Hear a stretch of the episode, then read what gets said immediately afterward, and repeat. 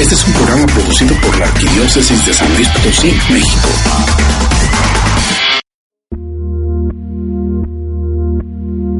Dios, Padre nuestro, yo te ofrezco toda mi jornada, mis oraciones, pensamientos, afectos y deseos, palabras, obras, alegrías y sufrimientos, en unión con tu Hijo Jesucristo, que sigue ofreciéndose a ti en la Eucaristía por la salvación del mundo. Que el Espíritu Santo que guió a Jesús sea mi guía y mi fuerza en este día, para que pueda ser testigo de tu amor. Con María, la Madre del Señor y de la Iglesia, te pido especialmente por las intenciones del Papa y de nuestros obispos en este día. Amén. Hola Victoria, ¿qué andas haciendo tan temprano? Voy a misa y luego con Doña Concha a desayunar menudo. Bien, no se te olvide sintonizar a Nunca es tan temprano, cada vez con temas más interesantes. El programa de hoy será sobre ¿cambian los valores? Mira, yo te comparto que he escuchado que los valores han cambiado y ciertamente pues ante el avance de la tecnología, el desarrollo de la, de la economía, y pues que hay una crisis de valores que en realidad son parte del individuo y que no cambian. La verdad es que he escuchado muchas cosas y hasta me confunden. Ah, sí, sé que los valores se deben de inculcar desde pequeños y son parte de la persona, pero mejor escuchemos el programa. ¡Comenzamos! ¿Qué tal? Buenos días, queridos reescuchas. Mi nombre es Lucero Apolo y es un placer estar contigo a través de estos micrófonos en tu programa Nunca es tan temprano. El tema del día de hoy es ¿Cambian los valores? Pero antes de iniciar, vamos a escuchar la cápsula de saludos a las radiodifusoras. Custodia Radio, en La Paz, California Sur, por custodiaradio.net.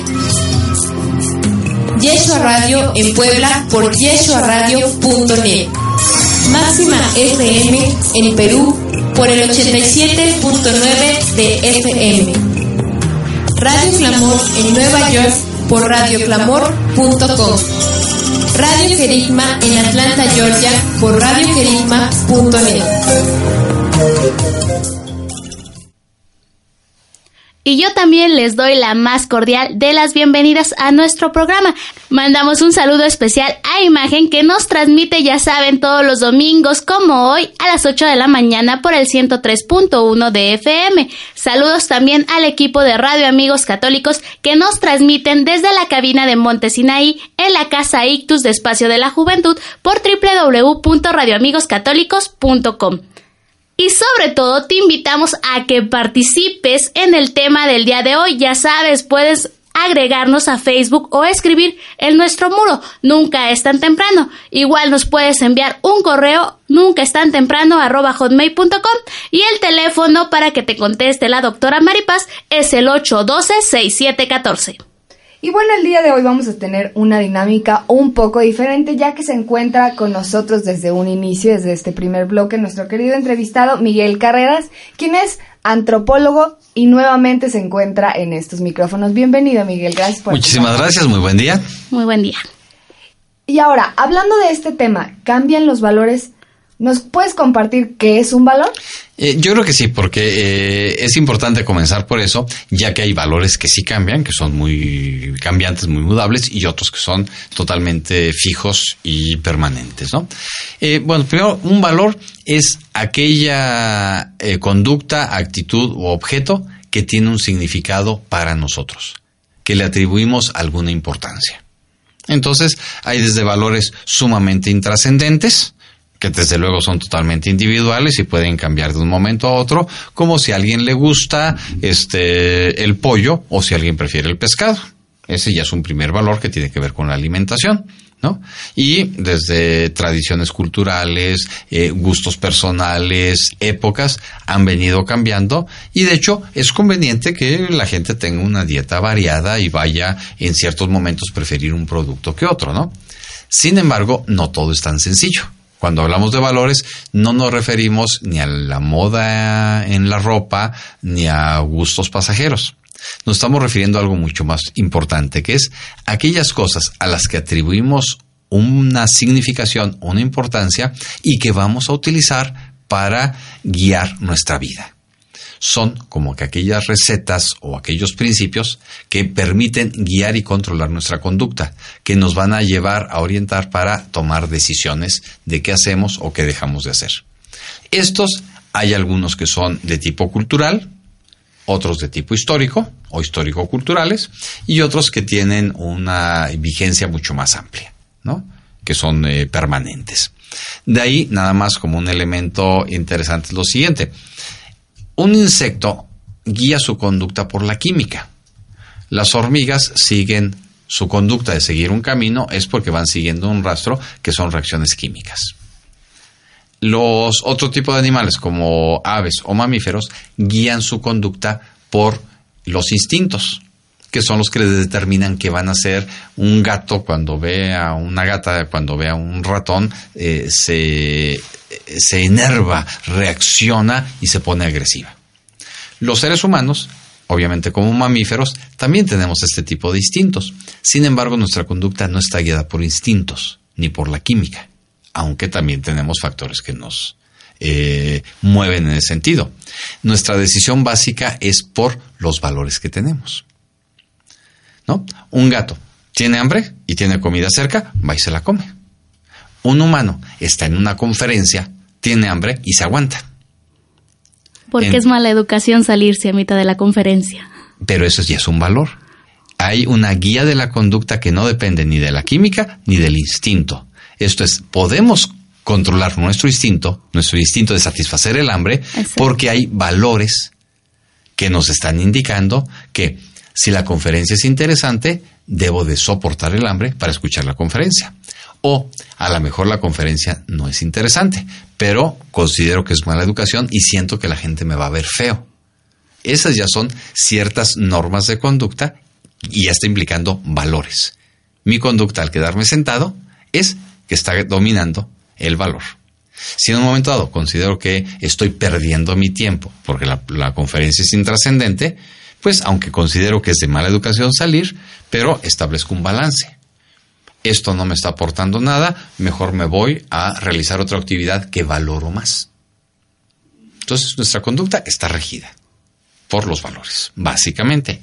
Desde luego, repito, hay fenómenos químicos que nos afectan, hay cuestiones instintivas que nos afectan, como el hambre, ¿no? Pero las tenemos sometidas a esas reglas, a esos valores. Ahora bien, ¿cambian? Pues sí, hay unos que cambian, ¿no? Definitivamente, eh, cuando México era un país rural, este, para los campesinos asistir a una conferencia no tenía ningún valor, no tenía ninguna significación. Iban durante muchos años en política iban porque iban acarreados, no porque les interesaran los eventos. Si nos vamos a un ambiente académico, asistir a una conferencia de alguien que llega de una universidad extranjera y que tiene que ver con mi estudio, adquiere un gran valor. Entonces vean cómo este, eso es algo totalmente eh, cambiante, dependiendo de los contextos sociales.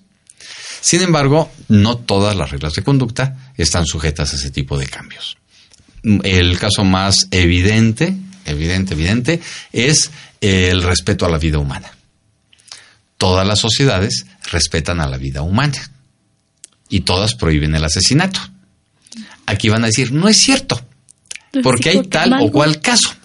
Bueno, quiero que se observe, y voy a dar los ejemplos para demostrarlo, que se observe lo siguiente. Aquellas sociedades que permiten matar a un humano lo primero que hace la sociedad es quitarle el carácter de humano antes de matarlo. Una chica que aborta le quita el carácter de, de, humano al feto. Sí. Y una vez que le quitó el carácter de humano y lo considera un producto, un feto, entonces ya lo puede abortar. Sí. Eh, la Alemania nazi mató a millones de seres humanos, ¿no? En el caso de los judíos, ¿qué hizo con los judíos antes de matarlos? los declaró una especie subhumana. Y ya que eran subhumanos, ya los pudo matar. Si se observa ese pequeño detalle? En la guerra. En la guerra se pelean humanos contra humanos o se pelean humanos contra enemigos. Pues humanos, contra, enemigos. No, pero el soldado que está en la trinchera, ¿qué es lo que ve a un humano o ve a un enemigo? A un enemigo. Y el enemigo ya es alguien no humano, ya es alguien que está amenazando mi vida. ¿Sí? Entonces sí se observa cómo eh, en el momento que un humano mata a otro, ¿no lo está percibiendo como un humano? Hay un fenómeno bien interesante que pasó en la Primera Guerra Mundial, cerca de Navidad. Estaban los ejércitos en las trincheras muy cercanos.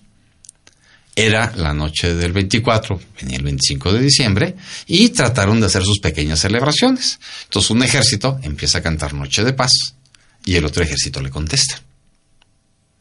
Los dos ejércitos cantaron Noche de Paz. Curiosamente, ¿qué creen que pasó al día siguiente? Cuando se ordenan los ataques, no hubo muertos.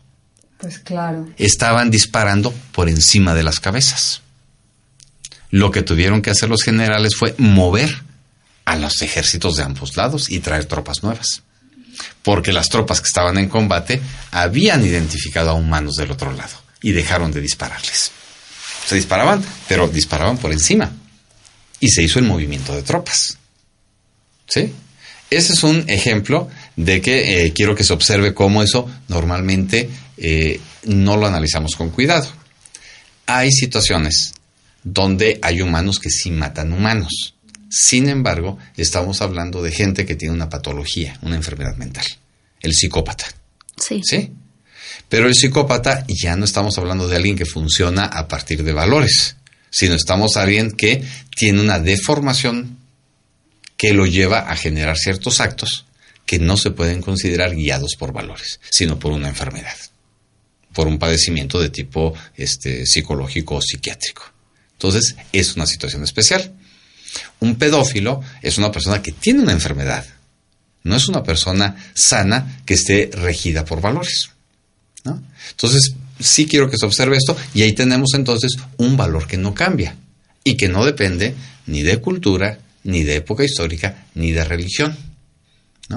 Otro ejemplo que quiero mencionar, que también es importante, eh, entre los aztecas había guerras para atrapar prisioneros y esos prisioneros eran sacrificados, estaban matando humanos. Bueno, en este caso sí hay que decir, clara y conscientemente estaban matando humanos, pero ¿cuál era el objetivo? En su creencia, porque el hecho es que los mataban, ¿no? Pero en la parte de valores, ellos estaban alimentando al dios sol estaban garantizando en su creencia la vida. Si el sol no era alimentado con corazones y sangre, se iba a detener. ¿no? Entonces, aún aquí, y porque eran humanos, porque era la sangre más preciada y más valiosa. No le podían dar al Dios algo que valiera menos. Entonces, aún cuando el hecho del asesinato estaba ahí, la justificación era no rebajarle en la calidad de humano, sino era divinizar a las víctimas porque iban a ser el alimento del dios sol. Más bien lo que cambiaba era el sentido de la percepción. Era de la percepción, pero nunca había el destruir la vida humana. Era o alimentar al dios o le quito la calidad de humano y entonces me lo echo. Y no hay ningún problema. ¿sí? Entonces, si vemos claramente, Pregunta, ¿los valores cambian? Bueno, hay unos que sí, aquellos que tienen que ver con nuestra cultura, con nuestra forma de percibir la realidad, en las decisiones que tienen que ver con nuestra vida, y hay otros mucho más profundos, que independientemente de la cultura, la época o la religión, se mantienen. Y esto me parece bastante interesante. ¿Y qué les parece si lo vamos a, a platicar en nuestro segundo bloque? Mientras tanto, vamos a un corte comercial.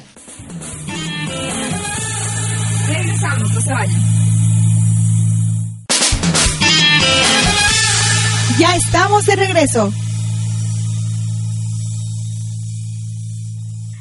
Estamos de regreso en tu programa Nunca es tan temprano. Te recuerdo el tema del día de hoy. ¿Cambian los valores? Si tú quieres participar en este tema o dejarnos tus comentarios, comunícate 812-6714. Terminamos el bloque pasado hablando acerca de qué era un valor y nos decías que hay valores que permanecen, no importa las circunstancias, y hay otros que sí van cambiando. ¿Cuáles serían entonces los que sí cambian y los que no cambian? Bueno, eh, para ponerlo muy sencillo, aunque sí tiene sus pequeños detallitos o sus grandes detalles, es lo siguiente. Como seres humanos, somos seres humanos y no estamos sujetos a cambio. Tenemos todos igualdad de dignidad, igualdad de derechos, etcétera aquellas normas de conducta que nos hacen seres humanos son inmutables, porque el ser humano no cambia.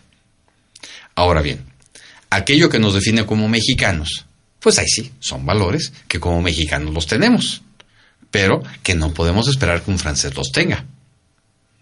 Volvamos entonces ahora este, a ver aquellos que nos definen como seres humanos, que tenemos que compartir con chinos, rusos, franceses, africanos o de donde sean, lo que nos define como seres humanos. Yo creo que aquí habría varias cuestiones. Primero, la premisa pues es muy sencilla, ¿no? No hagas a los demás lo que no quieras que te hagan. Eso yo creo que es una premisa universal y es una premisa en la cual de una u otra manera debemos de estar todos de acuerdo porque es lo que va a garantizar nuestra eh, sana convivencia, al menos en la dimensión del mundo que estamos. Y eso viene acompañado de otro gran planteamiento que también nos va a orientar como seres humanos en nuestro desarrollo. Sí, seguimos, somos seres humanos, pero estamos en un constante desarrollo o una constante mejoría, eso nos define como humanidad. Y un punto importante eh, del ser humano tiene que ver con ama al prójimo como te amas a ti mismo. Yo creo que con estos dos principios y de manera central, ama al prójimo como te amas a ti mismo, esa premisa nos da la clave para saber que no cambia, que no es mutable. Significa que yo necesito tener una dignidad, un respeto y un ámbito donde de manera sana y adecuada pueda vivir y pueda realizarme como ser humano y ser feliz. Y en la medida que yo esté construyendo eso, lo tengo que construir con mi entorno, con los otros humanos que están al lado míos. Entonces sí, vamos a empezar a ver qué valores nos permiten realizar esto y qué valores pues no nos lo permiten realizar y dependen más de una moda o de una circunstancia histórica. El hecho, por ejemplo, se habló de respetar la vida. El respetar la dignidad de cualquier ser humano. La honestidad la honestidad conmigo mismo. Si yo soy un farsante, pues la verdad no voy a poder desarrollar mi humanidad, ¿no? Porque me estoy engañando a mí mismo o pretendo engañarme a mí mismo. O estoy dando una cara sabiendo que intencionalmente engaño a otras gentes, pues la imagen que voy a tener de mí mismo es de una persona poco ética, con pocos valores. Y observen que eso no cambia. No importa qué época o qué sociedad. ¿Soy honesto conmigo mismo o pretendo engañarme? A lo mejor engaño a los demás, pero a mí no me voy a engañar. Y mucha gente que habla, es que los valores ya cambiaron y como los valores ya cambiaron, pues ahora selecciono mi paleta de valores a mi conveniencia, pues es gente que pretende engañarse a sí misma y que quiere justificar una falta de orientación para su vida con argumentos de, eh, pues un poco de vedette. Ay, esto me acomoda, me lo quedo. Entonces ahora resulta que tenemos por ahí gente que es católica, pero que si le gusta este, las ondas eh, esotéricas del New Age, pues sí, sigo siendo católico, pero ahorita me voy a ver lo otro. Y está jugando a una este, eh, dualidad, ¿no? Donde la verdad, al exterior dirán lo que quieran, pero internamente saben que no tienen una consistencia y están haciendo un armado de cosas que les acomoda. Al ser muy acomodaticios, pues la verdad están sin un rumbo, no hay una guía de cómo desarrollarse como seres humanos, simplemente la búsqueda de la comodidad. La búsqueda de la comodidad nos lleva siempre a evitar el esfuerzo. Estamos estancados. Entonces, el combinar cosas a nuestro gusto nos estanca. Simplemente queremos llevar una vida como si fueran unas vacaciones. Ahora, sobre ese contexto, armar un gran proyecto de existencia, como es tomar un bebé y llevarlo a la vida adulta, pues la verdad me va a dar flojera. La verdad, cuando el niño llora y se enferme, no sé qué voy a hacer y voy a estar fastidiado o fastidiada. La verdad, cuando mi esposa me delata, mejor la voto. Y entonces estamos viviendo a las caíditas. Pero cuando volvemos la vista atrás, resulta que tenemos 30, 40, 50 años y no hemos hecho nada, porque no hemos sido capaces de fijarnos un rumbo. Ahí es donde tenemos que tener valores que tienen que ser universales, porque como humanidad hemos venido creciendo y hemos venido construyendo cosas en la medida que tengamos una ruta. En este contexto, pues hay que ser un poquito más claro. Dentro de nuestra sociedad, una gran cantidad de gentes eh, profesamos la religión católica. Aquí a veces también nos gusta jugar al tonto, ¿no? Chin. Tal vez no es una palabra adecuada para el radio, el radio, pero así son las cosas. Queremos que se nos ampare y se nos cobije socialmente como que profesamos una religión, pero a la hora buena no queremos cumplirla. Y entonces resulta que nos mantenemos como adolescentes, poco pensando en el programa que tuvimos de adolescentes, ¿no? Donde cuestionamos todo y queremos acomodar todo a nuestro propio gusto. Soy católico cuando voy a hablar de que es malo robar, porque la señora del aseo se llevó mis aretes. Y digo que es una vergüenza y es un pecado terrible.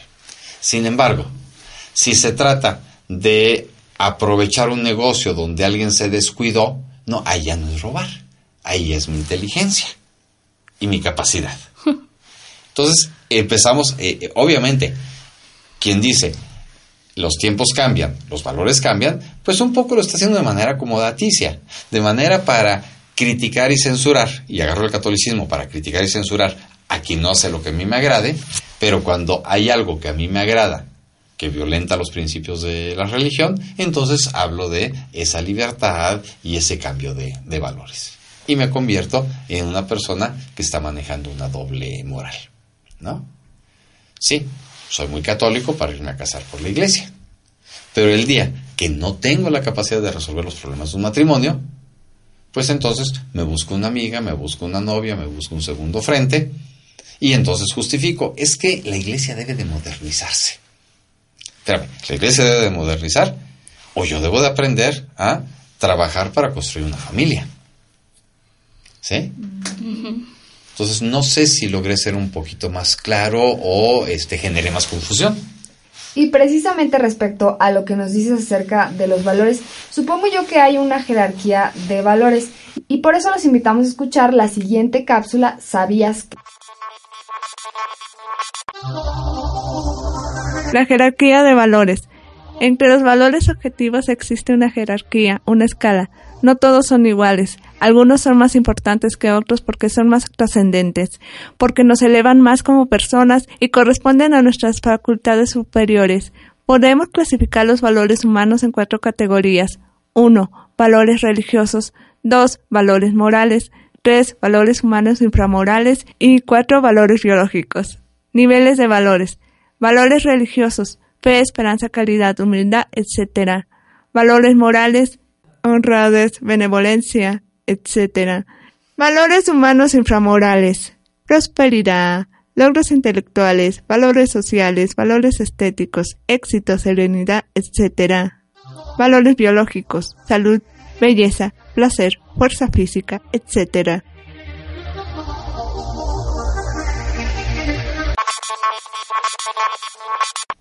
Y como pudieron escuchar en nuestra cápsula, y con esto yo tengo una duda para aquí nuestro invitado especial, señor Miguel, este, ¿por qué existe la jerarquía de valores? Bueno, de una u otra manera, por todo lo que hemos estado hablando, hay cosas que cambian y que necesitamos orientarnos para vivir en una sociedad determinada, y hay cosas que no cambian, que nos hacen humanos. ¿no? Tal vez puedo empezar a comentar, aunque ahorita me los van a ir recordando, el primer nivel, creo que es el nivel religioso, valores religiosos. Eh, como seres humanos, no podemos conformarnos con lo que somos. Tenemos que pensar en algo que vaya más allá, ¿no? Y nuestro primer elemento más cercano a nosotros de pensar de algo que, que va más allá de nosotros es el aspecto de los hijos, ¿no? Vamos a tener hijos que es un poco ir más allá de nosotros mismos, ser mejores, superarnos a nosotros mismos a través de una nueva generación, fíjense, con la esperanza de que sean mejor que nosotros. Y eso lo tienen todos los padres. Todos los padres esperamos que nuestros hijos les vaya mejor de lo que nos ha ido a nosotros, logren más cosas. La esperanza es un valor de tipo religioso porque nos vincula nuestra vida mortal y eterna con un futuro. Y con un futuro que es indefinido.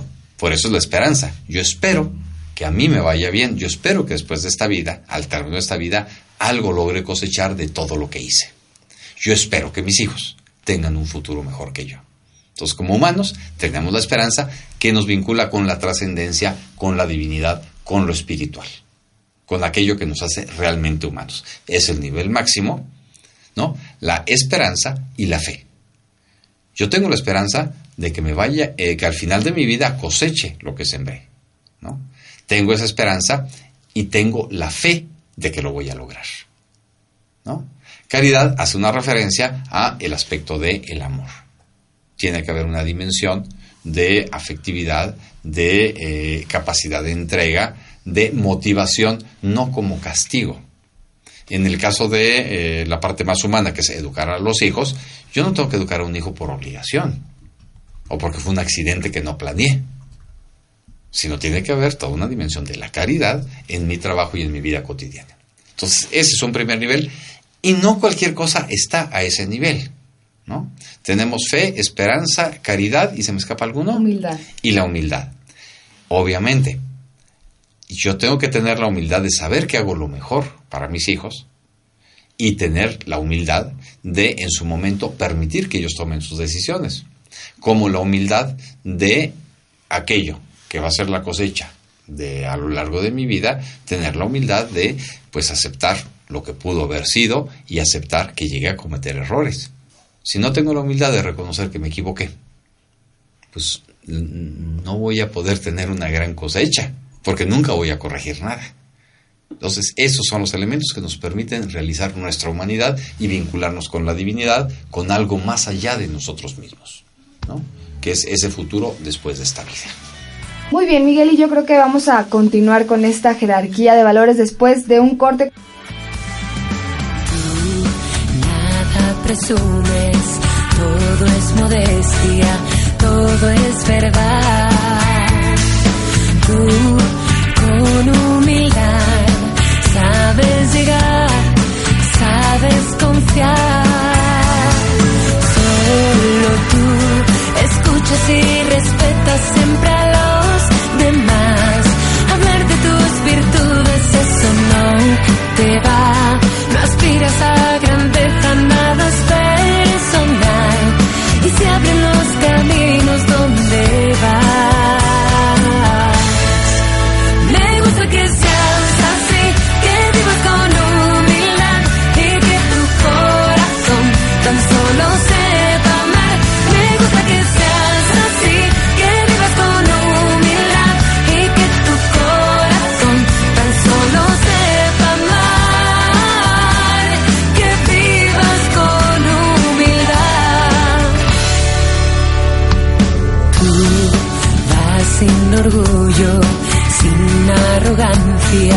sin vanidad. Regresamos, no se vayan. Ya estamos de regreso.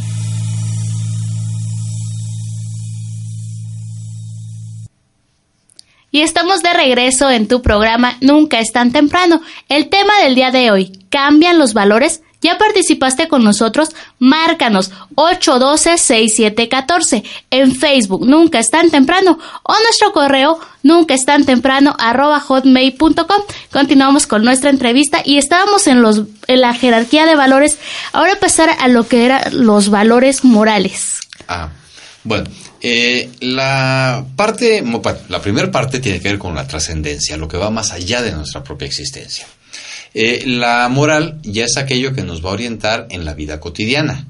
Ya no es algo que tiene que ver con nuestra trascendencia o nuestro eh, futuro, más allá de, de esta vida. Sin embargo, son necesarios para poder construir. ¿Sí? Entonces hay una serie de valores. Mira, si gustas leerlos, para ver. Claro que sí, sinceridad, justicia, fidelidad, bondad, honradez, benevolencia, etc. Bien, bien, todos ellos, si ustedes observan, son una base para poder eh, construir los valores religiosos. Entonces, la, fe, la esperanza, la caridad van a orientar hacia dónde quiero dirigir eh, mi vida. Pero para que yo la pueda dirigir, voy a tener que tomar a lo largo de la vida una serie de decisiones. Entonces no es suficiente tener fe, sino esa fe la tenemos que llevar a nuestra vida cotidiana. Y el filtro para llevar la fe a nuestra vida cotidiana, para tener una esperanza, es ir tomando decisiones de tipo moral. Por ejemplo, la honestidad. Yo definitivamente si no parto de un principio de honestidad, honestidad conmigo mismo y con mi entorno, por ejemplo, no voy a garantizar educar a unos hijos que me trasciendan a un cierto nivel. Voy a estar fallando y de otra manera voy a estar generando una generación que no va a cumplir un fin superior. ¿no? Eh, lo mismo en mi vida cotidiana, si no tengo honradez, la verdad, no puedo garantizar la trascendencia. Por más fe que tenga, la fe, si no está acompañada de actos que me lleven a una vida ordenada, que me lleven a que yo decida seguir un camino recto para ir más allá de mi propia existencia, entonces no voy a poder eh, construir esa trascendencia y mi fe va a ser una fe sin sentido, vacía y a lo mejor va a ser una fe pues medio tipo light donde voy a querer estar combinando valores de chile, manteca y dulce, ¿no? Porque muchas veces poder eh, mantenerse en la fe implica momentos de duda, de temor, de inseguridad y es las decisiones más de tipo moral las que nos van a garantizar que eh, la fe nos siga conduciendo hacia aquel punto donde queremos llegar, ¿no? Que son los valores religiosos. Muy bien, y de ahí seguían los valores humanos inframorales. Inframorales, ok. Son valores que no tienen tanta significación, que no están directamente vinculados en la construcción de, ese, de esa trascendencia, de esa religiosidad que nos va a llevar más allá de nuestra existencia. Mira, si gustas mencionarlos, los podemos ir comentando. Claro que sí, prosperidad, logros intelectuales, valores sociales, valores estéticos, éxitos, serenidad, etcétera. Bien, eh, eh, aquí observamos lo siguiente.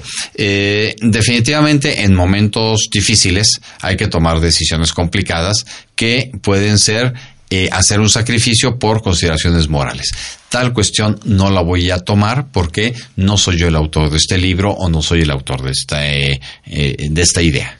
Entonces, por cuestiones de tipo moral, que tiene que ver con la sinceridad y la honestidad, yo digo quién es el verdadero autor y no hago un robo de esa, eh, de esa propiedad, de esa obra, ¿no? Eso es fundamental como un aspecto moral. Sin embargo, eso no significa que yo tenga que limitarme y que no esté buscando tener una felicidad en esta propia vida. No se trata nada más de buscar la trascendencia, sino se trata además, y tal vez sobre todo, tener una felicidad en esta vida. ¿A través de qué manera voy a buscar esa felicidad? Si yo soy una persona que me gusta el estudio, yo voy a buscar ser feliz a través de logros intelectuales. Nada más que mi logro intelectual no debe atentar contra un valor moral. Mi prestigio intelectual nunca se debe construir a partir del engaño, la mentira o la farsa. Por eso está abajo. Y es importante no confundirlos.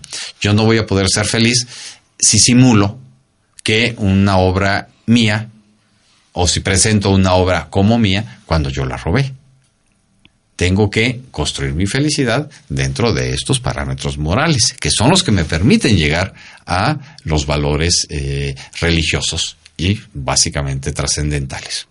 Lo mismo en los otros. Eh, ¿Tenemos que renunciar al éxito? ¿Por qué? No. La religión nunca ha estado en contra del éxito. Nada más que hay que ubicar al éxito en los términos que nos está planteando tanto los valores eh, religiosos como los valores morales. Debemos de pensar en esa satisfacción. Que tenemos que lograr a partir de nuestro trabajo.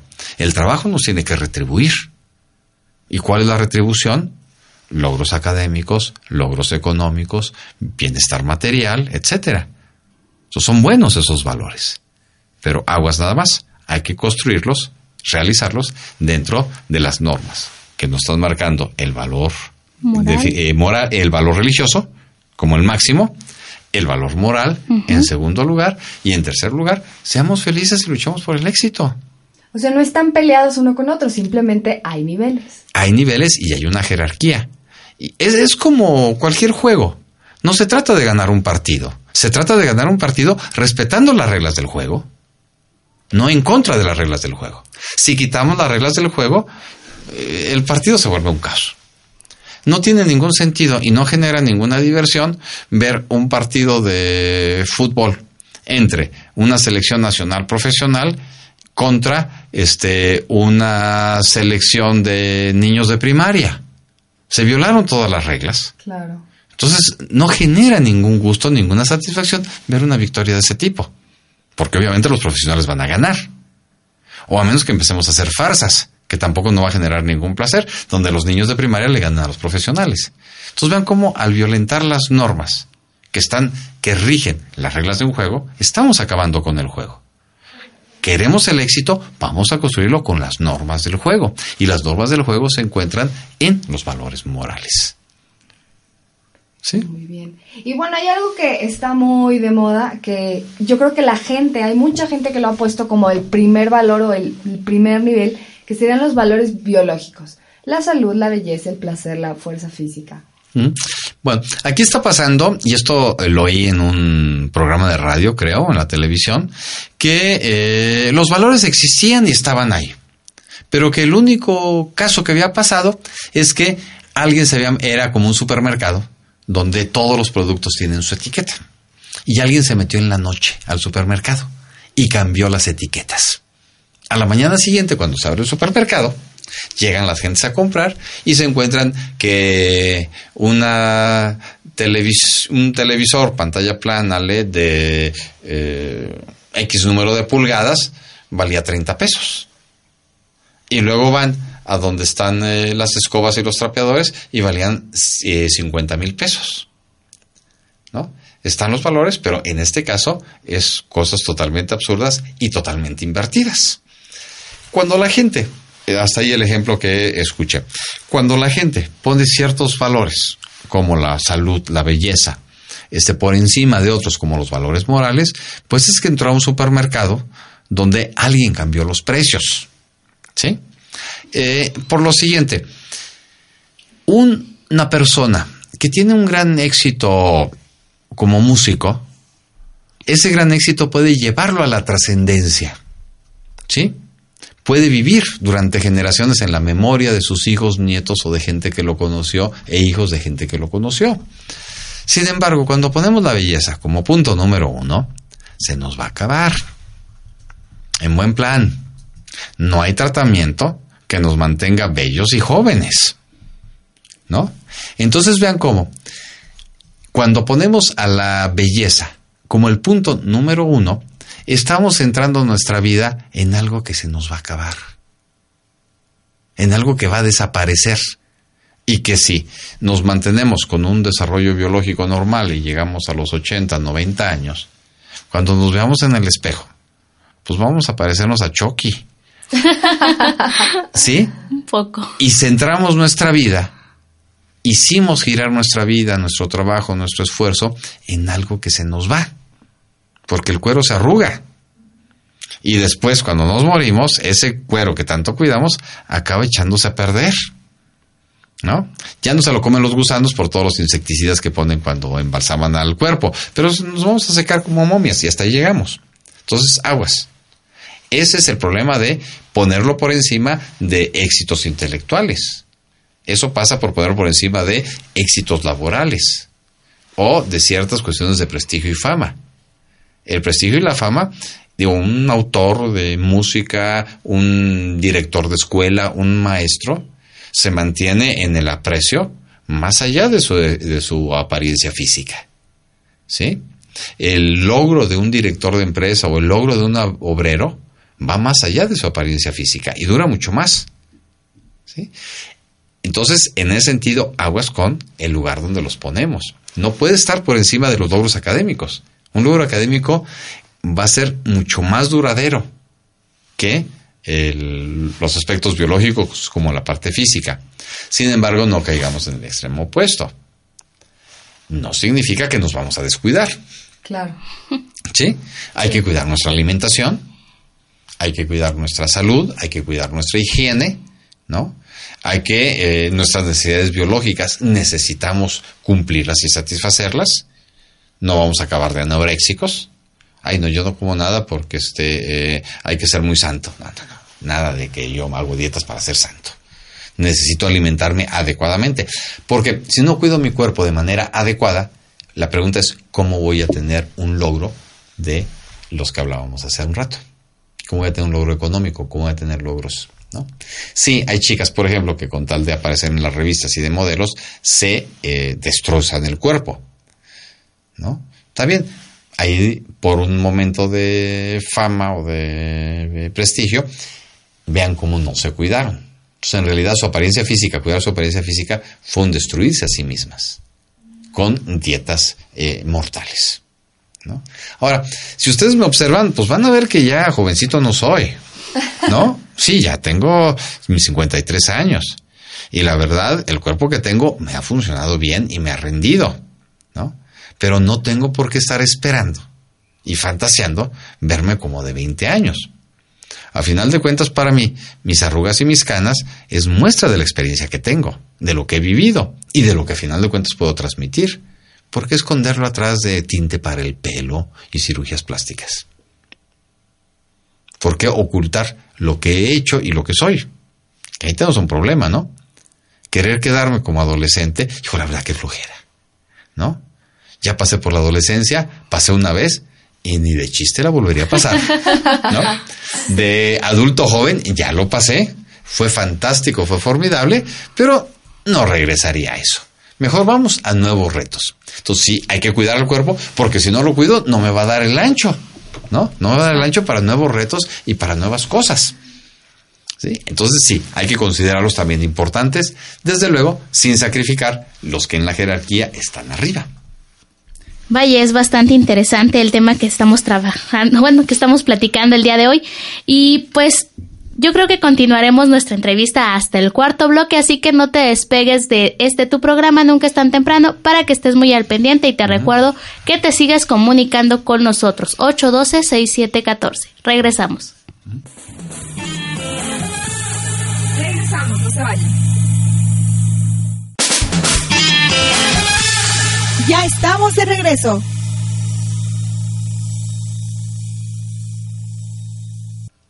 Y estamos de regreso, este ya es el cuarto bloque. Te sigo recordando los números 8, 12, 6, 7, 14. Y el tema del día de hoy, cambian los valores.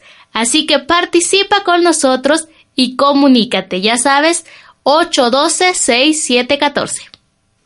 O también escríbenos a nunca es tan temprano arroba hotmail.com.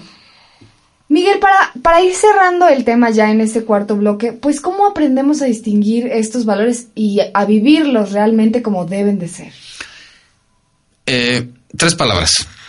Proyecto de vida. Respóndete, ¿qué quieres hacer de tu vida? ¿A dónde la quieres dirigir? Y cuando tengas esa respuesta, los valores se acomodan automáticamente.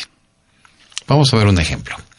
Eh, una persona joven recién salido de la adolescencia, decide iniciar ya su vida como adulto joven, pensando en un tipo de profesión, desarrollando ese tipo de profesión, pero también tiene una idea de un momento dado establecer una familia, tener hijos. Bueno, ¿a dónde va a dirigir su vida?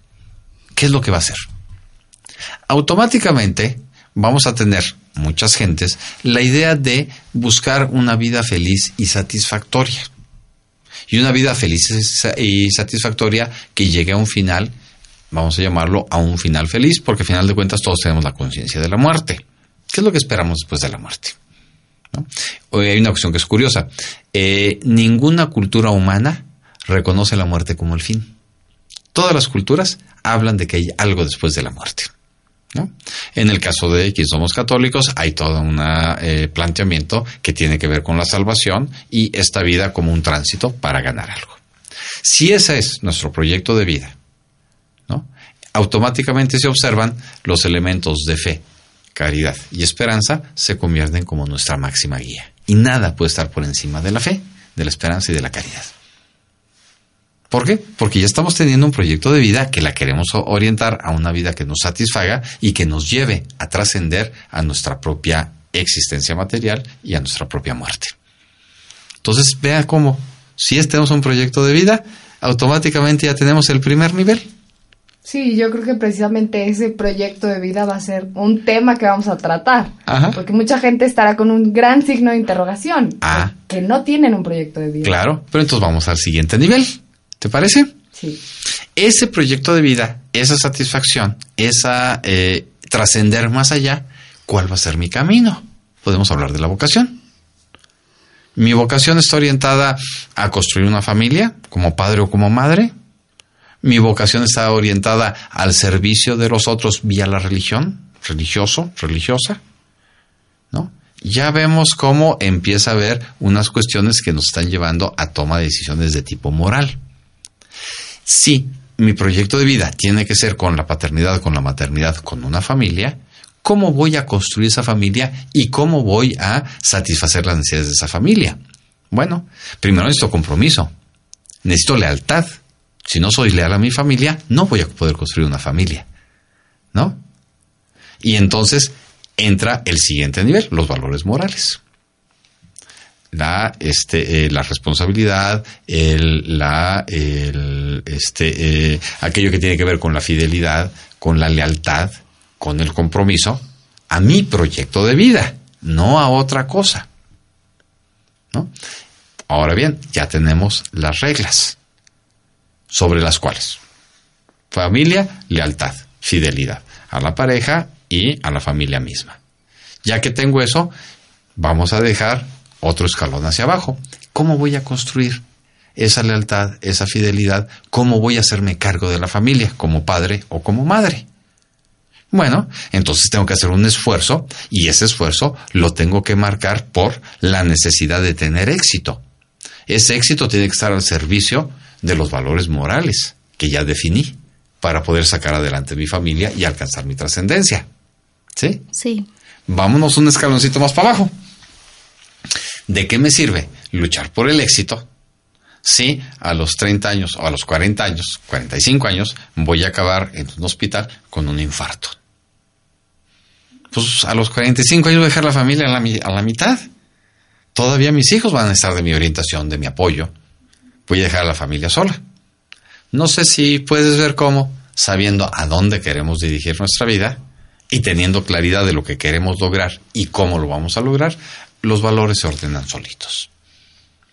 Por eso digo que estamos en una sociedad donde alguien se metió y alteró los precios y es donde nos confundimos. ¿No? Sí, pero yo creo que ciertamente si hacemos un esfuerzo, podemos nosotros... No tenemos excusa para decir, yo sé que ese no es el precio correcto. Ajá. Lo que pasa, y a lo mejor aquí va a ser un punto crítico, tiene que ver con lo siguiente.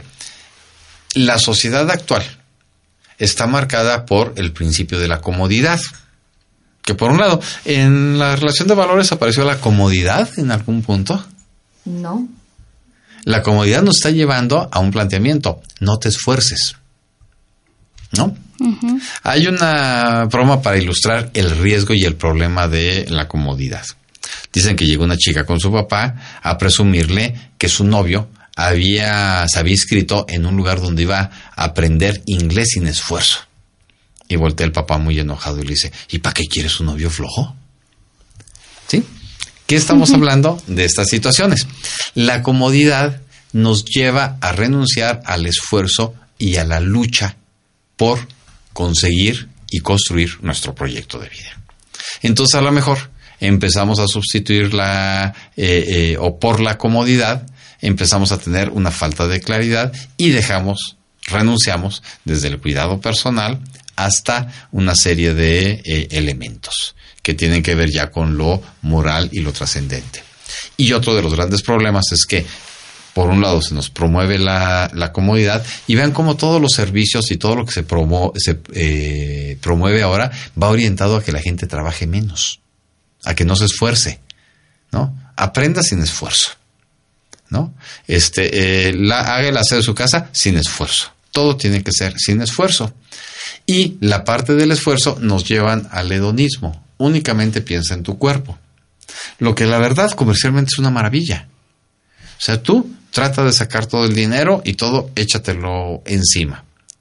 A sabiendas que es algo que siempre se va a consumir, siempre se va a acabar y no va a ser permanente. Compra cosas para desecharlas. ¿Y qué hay cosa más efímera que los productos de belleza? ¿No? Y las cirugías, ¿cuánto tiempo dura una cirugía plástica? ¿No? Eh, durará algunos años. ¿Cuántas chicas no hay desde jovencitas, prácticamente adolescentes, que se van a operar los senos? ¿Cuánto tiempo se les mantienen los senos de adolescentes después de la operación? no dura mucho, pero entonces hace falta otra operación y otro gasto. Y entonces vean cómo entramos en una cuestión de empieza a crearte un cuerpo sintético, ¿no? Donde únicamente estás pensando en tu satisfacción. El detalle es que cuando yo solo pienso en mi satisfacción, estoy renunciando a la trascendencia. Ya no quiero ir más allá de mí mismo, porque todo me lo he hecho a mí mismo. El día que me muera, me morí. ¿Sí? Y ahí es donde vienen las confusiones. Nos venden la idea de que la juventud eterna es real y que vamos a ser eternos. Pero andamos con la idea de la juventud eterna pensando en la trascendencia y nos gastamos todo encima. Y ahí nos quedamos atorados.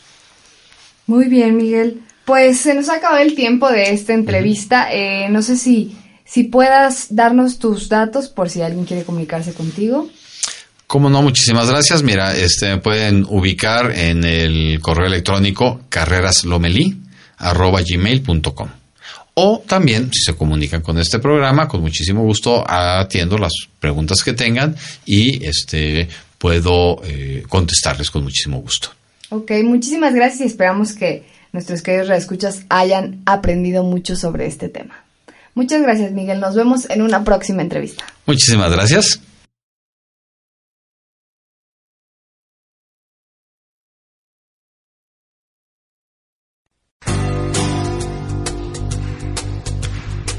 El Evangelio. Y continuamos con el melodrama evangélico de este domingo, así que dice... Luces, micrófonos y acción.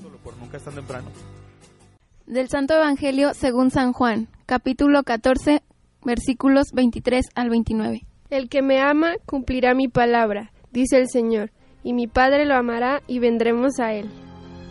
En aquel tiempo Jesús dijo a sus discípulos, El que me ama cumplirá mi palabra y mi Padre lo amará y vendremos a él. Llenamos en él nuestra morada. El que no me ama no cumplirá mis palabras. La palabra que están oyendo no es mía, sino del Padre que me envió. Les he hablado de esto ahora que estoy con ustedes, pero el Paráclito, el Espíritu Santo que mi Padre les enviará en mi nombre, les enseñará todas las cosas y les recordará todo cuanto yo les he dicho. La paz les dejo, mi paz les doy no se la doy como la da el mundo. No pierdan la paz ni se acobarden. Me han oído decir, me voy, pero volveré a su lado. Si me amaran, se alegrarían de que me vaya al Padre, porque el Padre es más que yo. Se lo he dicho ahora, antes de que suceda, para que cuando suceda, crean.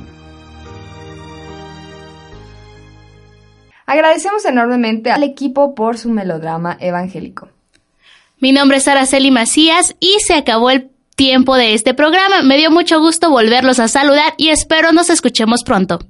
Yo soy Lucero Apolo. Que tengan una excelente semana y que su proyecto de vida poco a poco se vaya cumpliendo. Que Dios los bendiga. Padre, en tus manos me pongo. Haz en mí lo que quieras. Por todo lo que hagas en mí, te doy gracias. Estoy dispuesta a todo, lo acepto todo con tal de que tu voluntad se haga en mí y en todas tus criaturas. No deseo nada más, Dios mío.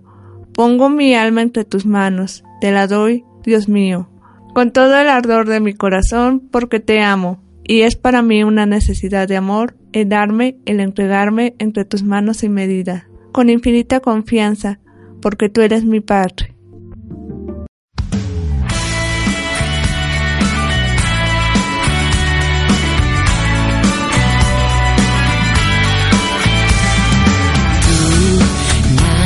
Presumes, todo es modestia, todo es verdad. Tú con humildad sabes llegar,